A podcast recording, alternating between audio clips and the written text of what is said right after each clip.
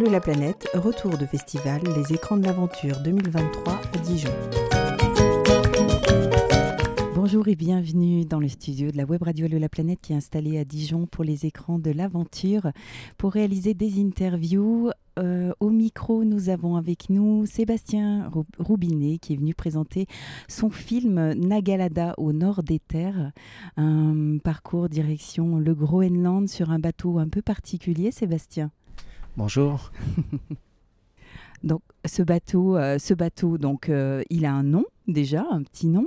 Oui, le bateau c'est Babouchti et il a une particularité, c'est qu'il navigue sur l'eau comme tous les autres, mais aussi sur la glace. Il glisse sur la glace, sur la neige, que ce soit sur la glace de mer ou sur les glaciers en montagne. Il fait combien de, longueur euh, Il fait 7 mètres de long.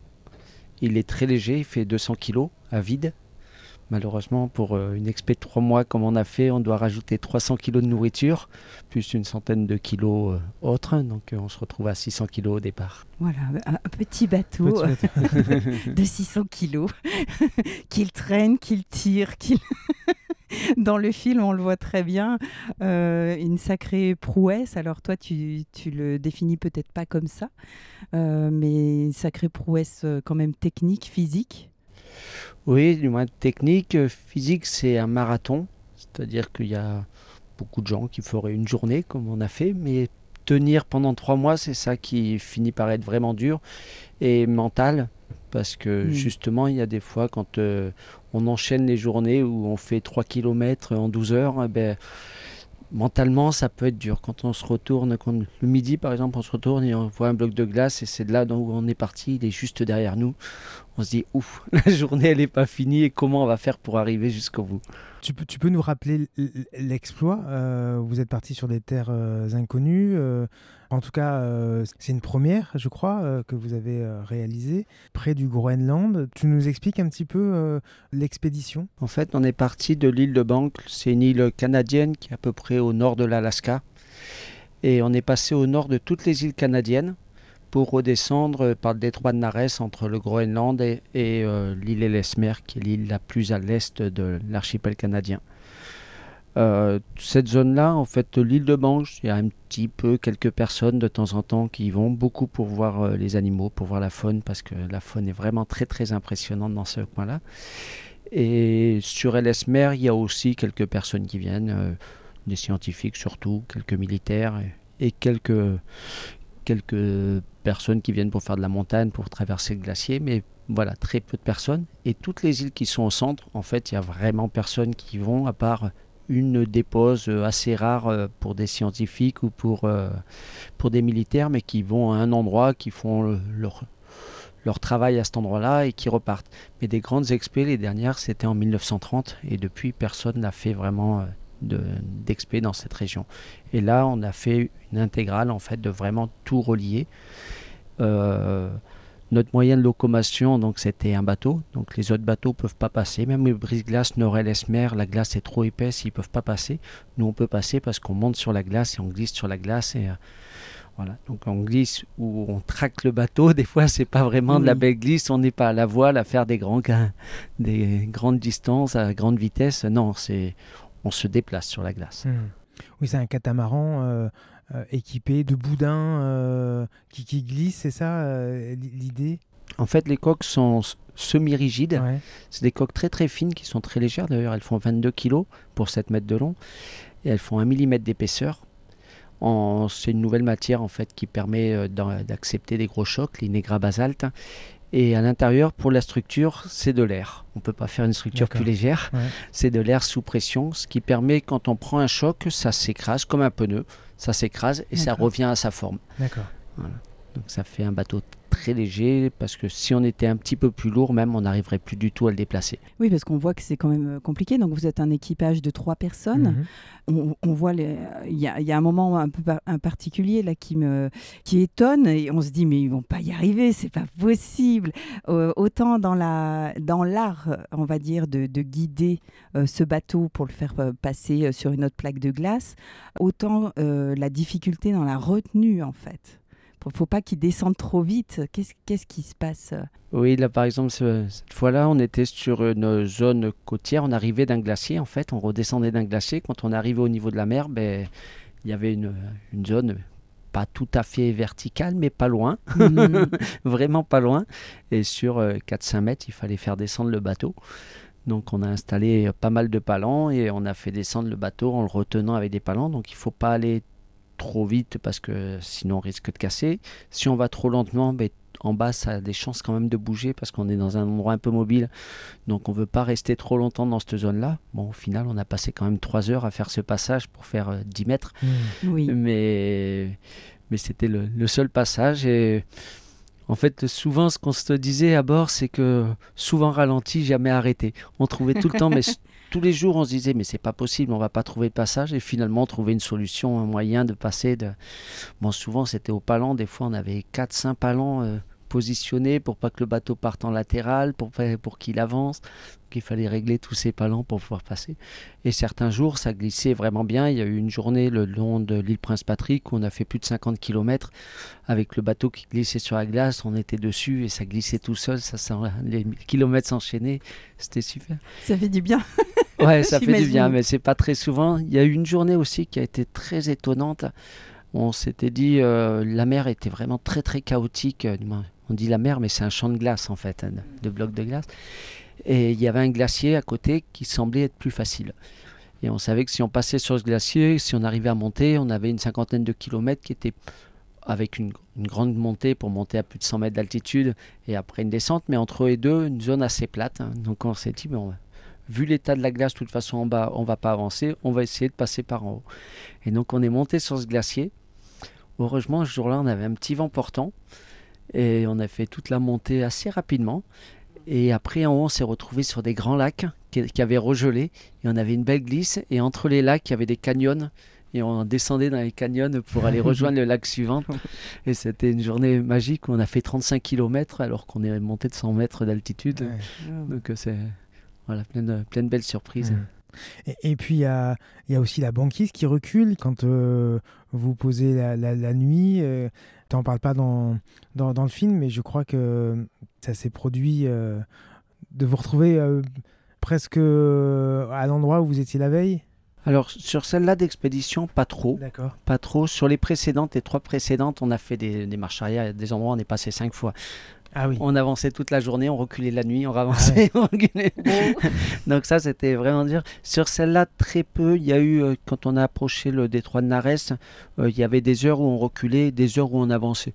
Mais on perdait pas énormément de, ça de, distance. Ça s'équilibrait à peu près. Voilà, il y a des moments un petit peu avant le cap euh, Colombia, on avait tendance à reculer un petit peu. Après, on a eu tendance. Je pense qu'on sur celle-là d'expédition, on n'a pas eu trop de, de gêne de ce côté-là les autres expéditions, tu es aussi parti avec euh, Eric André et, Jimmy Herry? Non, avec, euh, avec Eric, c'est la troisième expédition qu'on fait ensemble. C'est-à-dire, on a fait le passage du Nord-Ouest en 2007. Euh, on a fait en 2018, donc au centre de l'océan Arctique, on a fait une grande expédition. On voulait monter, aller au pôle Nord et redescendre sur Spitzberg.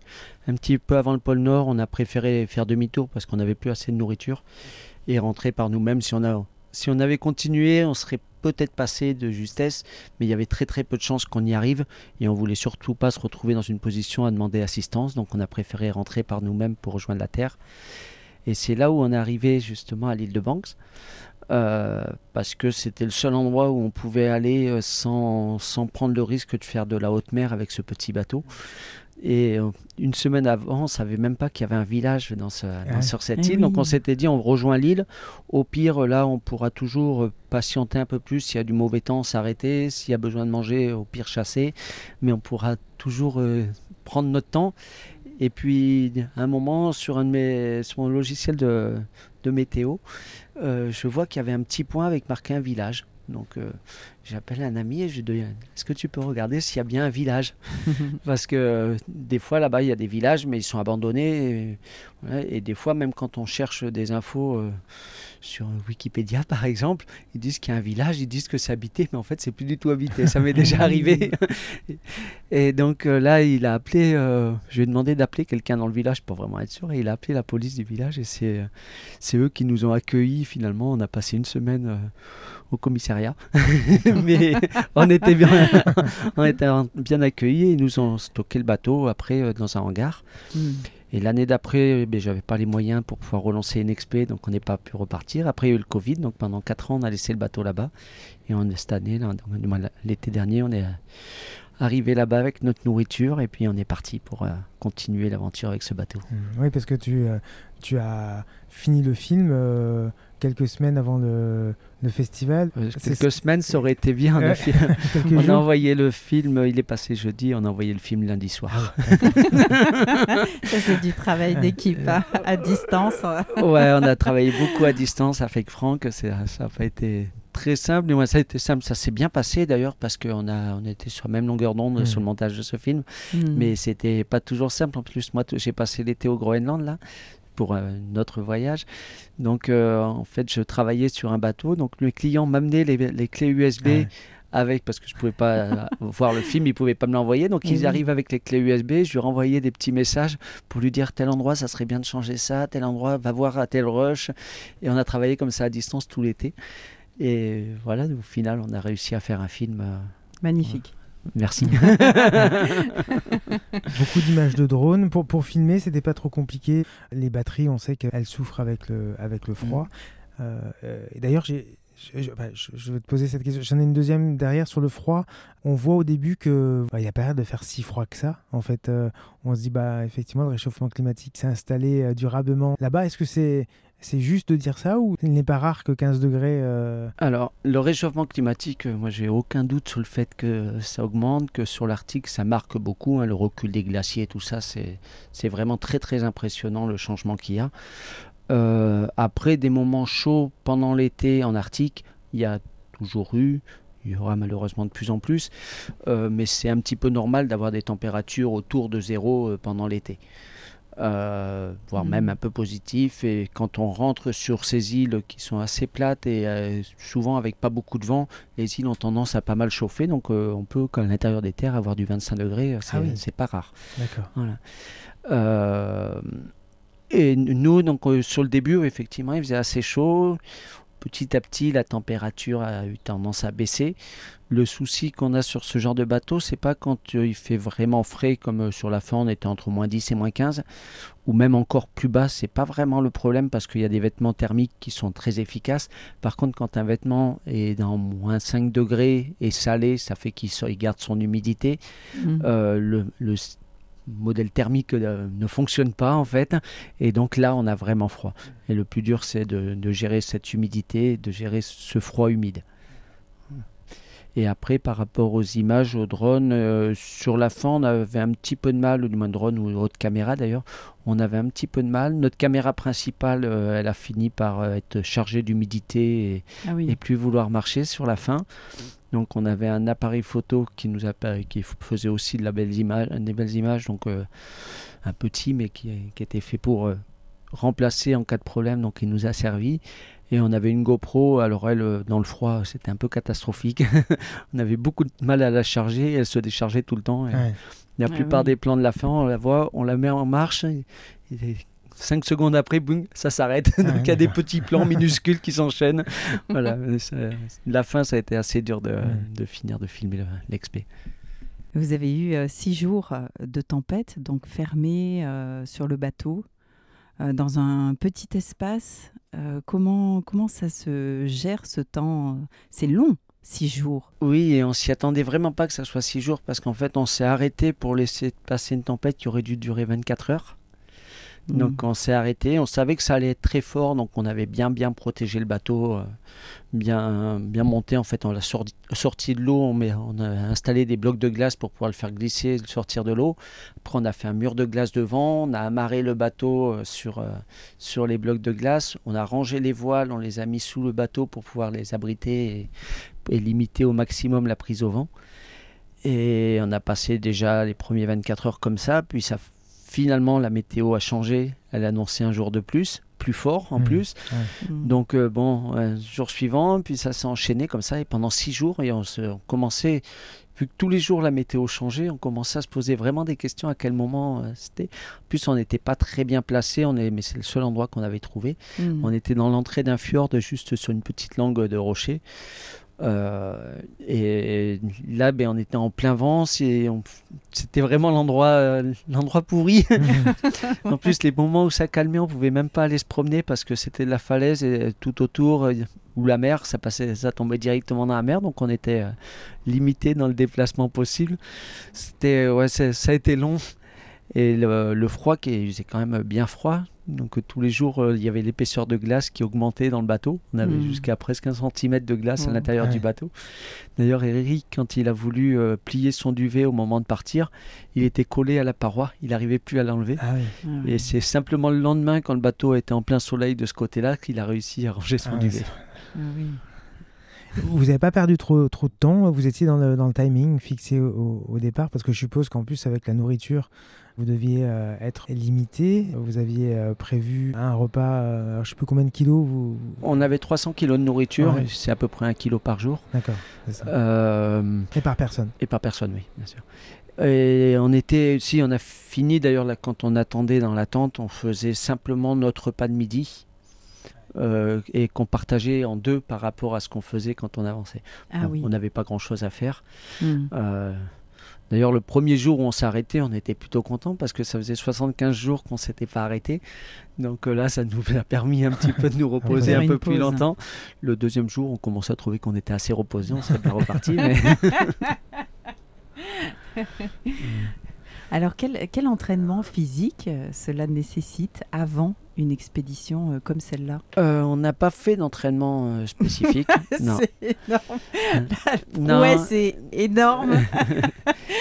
En fait, c'est des expéditions longues. Bon, on est tous les trois euh, en forme. hein. C'est des expéditions longues et, et où il faut surtout savoir se gérer. On est tous les trois bien en forme. On est tous les trois capables de marcher et de pousser un bateau euh, très longtemps, tout le temps. Mais on va, euh, voilà, on fait tous euh, un peu de sport. On fait tous. euh, Mm. ben, moi, je fais beaucoup de voile aussi.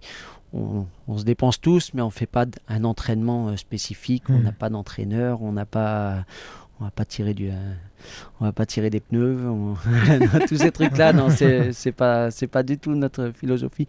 Et ça se joue beaucoup, beaucoup dans la tête, en fait, dans la nourriture aussi. C'est-à-dire pour tenir longtemps, si on n'est pas bien nourri, eh ben ça, ça marche pas. Ouais. Euh, Là avant, moi j'utilisais du lyophilisé une période. Mhm. Euh, J'ai complètement arrêté parce qu'à la fin de chaque expédition lyophilisée, euh, j'avais perdu entre, m'en avais Beaucoup perdu entre poids. 5 et 8 kilos, Mm. donc euh, beaucoup. Je suis pas, j'ai pas beaucoup de rab. Du coup, Et- tu as procédé comment et là, sur- donc sur on avait de la nourriture déshydratée, Mm. faite maison. Donc le matin, on avait un gros, un gros muesli, mais en fait avec euh, surtout beaucoup de différentes noix euh, broyées euh, dedans. Donc euh, Mm. ça, c'était notre repas du matin. Après, toute la journée, on avait un grignotage. Beaucoup de noix, de- du chocolat. On avait 33 kilos de chocolat au départ. Ah, ça fait une belle pile. hein. Vous n'avez pas craqué pendant la tempête à épuiser les ressources? Non. Euh, et donc, euh, voilà, du grignotage pendant toute la journée. Et le, le soir, on avait ce plat donc déshydraté, qui était vraiment un gros plat très, très, très euh, copieux. Calorique très calorique, mais on, justement, on pose souvent la question sur les calories. Euh, on n'a jamais calculé les calories, mais plus euh, qu'est-ce qu'on a assimilé réellement. Parce que savoir combien il y a de calories, il y a des calories qui apportent rien parce que le corps n'arrive pas à les assimiler. Mm. Donc là, le jeu, c'est d'essayer de trouver des calories qui soient faciles à assimiler. Et des aliments, il y a certains aliments qui ont tendance à réchauffer, d'autres à refroidir, d'autres à ressortir l'humidité, d'autres à emmagasiner de l'humidité. Donc euh, il y a eu, euh, c'est ma femme qui a fait un travail assez important là-dessus pour essayer d'avoir des aliments qui correspondent le plus à l'endroit où on est. Par exemple, Wow. un petit exemple, Mm. les, les légumes d'hiver vont tendance à réchauffer les Mm. légumes d'été et à enlever l'humidité. Et les légumes d'été ont tendance à rajouter de l'humidité dans le corps et à rafraîchir. D'accord. Hmm. Ou les algues, par exemple, euh, moi à la maison on mange pas mal d'algues en Bretagne. Euh, les algues, ça donne froid. Donc euh, en région arctique, de manger des algues, c'est une erreur. D'accord. Voilà, donc il y a plein de trucs comme ça. Et là, ben, on a perdu assez peu de poids, très peu. Et on, est resté, on est resté tout le temps euh, vraiment en forme. On a eu euh, quasiment pas de gelure. Donc euh, c'était vraiment une réussite. Hmm. Tu parles de ton, de, de ton épouse. Vous, vous aviez un lien avec l'extérieur, avec vos, vos familles. comment ça se passait de ce, côté-là? Alors, on avait un lien possible, oui. Ouais. En fait, euh, on n'a quasiment jamais parlé euh, en oral. Ça a toujours été des messages, euh, soit texto, soit, Mm. soit mail. Déjà parce que quand on parle euh, par le téléphone, ça perturbe un petit peu plus, on sort un peu plus de, de l'histoire. Et il y a aussi le risque de temps en temps, voilà, à distance, de pas bien se comprendre et qu'il y ait une mauvaise coupure au mauvais moment. Et puis ça, voilà, c'est pas, c'est pas terrible. Tandis qu'en Mhm. communiquant à distance, et on communique à distance aussi beaucoup parce que j'ai quand même des partenaires qui nous suivent. Il y a beaucoup de gens qui nous suivent, donc euh, le minimum de- c'est de partager le- l'expédition. Hmm. Donc on Mhm. envoyait euh, des messages euh, et Agnès, ma femme, les retravaillait pour pouvoir euh, communiquer un petit peu pendant l'expédition. D'accord. Et Il y avait des risques importants sur cette expédition, parce que tu parles d'engelure, euh, tu dis que vous n'avez pas fait de, de préparation euh, importante avant le départ. Oui, après on fait tout pour justement ne pas prendre de risques. C'est-à-dire qu'il y a des endroits, euh, il y a par exemple certaines fois on s'est arrêté quelques heures, on n'a jamais été bloqué à part juste à la fin, mais sinon on n'a pas été bloqué des journées complètes, mais s'arrêter quelques heures pour laisser passer un coup de vent un peu fort, euh, ou laisser euh, de la glace qui se déplaçait trop trop vite avec la marée, qui, où ça allait trop vite. Mais non, on n'allait pas se mettre dedans. Hmm. Euh, voilà, à chaque pas, on préfère ralentir, on préfère prendre notre temps, on préfère rajouter un palan pour retenir le bateau. Surtout, ne pas prendre de risques, c'est le, c'est le mot d'ordre. S'il y a deux possibilités, une qui nous fait gagner du temps, euh, mais qui nous fait prendre du risque, et une autre où on prend pas de risque, on prend pas de risque. On prend- même si on peut, même si ça nous fait perdre beaucoup de temps. Hmm. Après, les risques. Il y en a, hein, mais il y a des risques partout. hein. Là, je peux sortir, me Bien faire sûr. écraser. euh, voilà. Donc c'est, ces trucs qui peuvent arriver partout. Il y a eu un moment euh, à la fin de l'expédition, ça a été euh, la prise de risque et le dernier jour, même les derniers, derniers 24 heures, euh, ça a été, on s'est retrouvé dans une zone avec énormément de courant, avec les plaques qui s'entrechoquaient, avec euh, une parade d'intimidation de morse, mais ils nous ont bien fait peur. Ah oui. en fait, ils étaient, c'était de nuit à moitié, et ils se, euh, on les a surpris, ils ont eu peur aussi. hein. Hmm. Et donc il y en a un qui passait sous l'autre et qui envoyait le premier morse en l'air, qui retombait juste à côté du bateau en faisant des Ah cris pas possibles. Donc euh, Ah voilà. oui. Hmm. Euh, après il y a beaucoup de gens qui disaient les ours. Nous les ours, on en a, là on en a eu 13 cette année. Hmm. Mais ça se passe d'habitude plutôt bien. Hmm. Là, il y a eu un coup, c'était assez, assez impressionnant à la rigueur. C'est-à-dire qu'on a- souvent on utilise une bombe au poivre pour les faire euh, partir. Hmm. Donc c'est c'est un spray, euh, ça leur pique les yeux et ils partent, euh, ils partent en pleurant. Mais c'est pas très grave pour eux. Et voilà, c'est Mhm. pas. Nous on s'en met des fois dans les yeux aussi. C'est pas, c'est pas très grave. En tout cas beaucoup moins grave que d'être obligé d'utiliser un fusil. Et, et là on était dans un passage euh, au milieu d'un caveau de glace, en train de pousser le bateau et tirer le bateau. D'ailleurs on était tous les trois à l'avant à ce moment-là. Et là il y a un ours qui apparaît devant nous à une quinzaine de mètres et qui continue à marcher vers nous. Euh, déjà la bombe au poivre, c'était pas possible de l'utiliser. Elle était à l'arrière, mais en plus c'était pas possible parce qu'il y avait trop de vent. Hmm. Le fusil, je voulais pas utiliser le fusil pour euh, les ours. Donc euh, je leur ai dit, j'étais sûr de mon coup, mais en même temps, bon, c'est quand même une prise de risque. Je, je leur ai dit, bon, ben il n'y a pas le choix, on lui fonce dessus, on lui montre qu'on n'a pas peur, on le crie très fort et on, on fonce dessus en tirant le bateau en même temps avec nous, comme ça, ça va faire une grosse masse qui lui arrive dessus. Hmm. Et effectivement, L'intimidation. Ouais. euh, ça a bien marché, ouais. on s'est attaqué au roi de l'Arctique. Ah, on doit pas emmener large quand même. Non, hein, ouais. quand on, fait ça. on, On va se fait- convaincre. voilà, mais il faut arriver à, Hmm. à faire que lui, il croit qu'on n'a pas peur. Bien sûr. Ouais, c'est ça. Vous avez de l'expérience aussi, et ce qui permet euh, d'anticiper, d'éviter les risques. Plus Et de que bien la- gérer en cas de stress Ouais. aussi. Parce que moi, vrai ça que- fait euh, bientôt 20 ans là, que je Eh suis oui. en Arctique. Donc, euh, Hmm. j'ai habité au Groenland. Donc, c'est tous ces endroits, c'est pas, je dirais, c'est pas un endroit euh, et pour tous les trois, hein, parce que même s'ils ont un peu moins d'expérience, euh, c'est un endroit où on se sent bien. On y Mm. va, on n'est pas en Mm. guerre contre le pays, on n'est pas en défi contre, euh, la région. Non, on est là parce qu'on aime cet endroit et la nature nous l'a vraiment bien rendu. Des- On a vu euh, à peu près tous les animaux de l'Arctique. Il y a un moment, on était en train de boire un thé. euh, le soir, on venait de s'arrêter. On était en train de boire un thé sous la tente à l'arrière. Et tranquillement, il y a. ben, c'est Eric qui commence euh, un moment qui fait Oh, tiens, il y a un loup. on avait un loup qui était à 15 Ouais. mètres de nous et qui Ouais. nous regardait tranquillement. Nous aussi, on le regardait. On s'est regardé pendant un petit moment. Après, il a eu un petit peu peur. Il s'est éloigné un petit peu. C'est là où on a sorti les caméras et on a pu le filmer. Il est magnifique Ouais, d'ailleurs. ouais, il était trop beau et il est resté comme ça un bon petit moment à nous observer. Quand on croisait les belugas aussi, euh, on a, on a très croisé des images. centaines, mais presque tous, ils faisaient demi-tour et ils, nous ils venaient nous regarder et puis ils partaient, ils continuaient leur route. Mhm. Les caribous, c'est pareil. Au début, on a essayé de se cacher un peu pour les approcher, puis à un moment, ils nous ont vus, donc ils sont venus nous voir. non, c'est une, euh, une, une relation avec les animaux qui, Mm. est, qui est magnifique parce qu'ils ont, ouais, ils ont vu euh, personne euh, depuis. Eh oui, Ouais. depuis longtemps.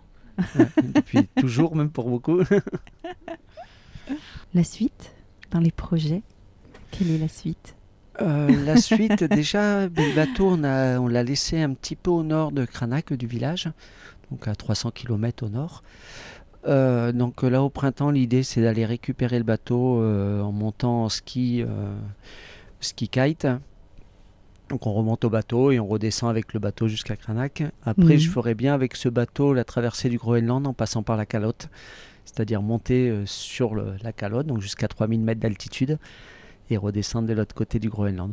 Voilà, ça c'est les projets, on va dire, avec ce bateau-là. Et sinon, j'ai depuis peu un bateau euh, plus grand Mhm. et pour euh, faire des voyages euh, au Groenland, certains plus commercial parce qu'il faut, il faut vivre, j'ai pas de gros sponsors, Mhm. et d'autres aussi euh, aller re-hiverner avec le bateau au Groenland d'ici quelques années. Merci beaucoup. Merci beaucoup. ce- Donc ce on, on vous encourage à, à aller voir Nagalaka au nord des terres.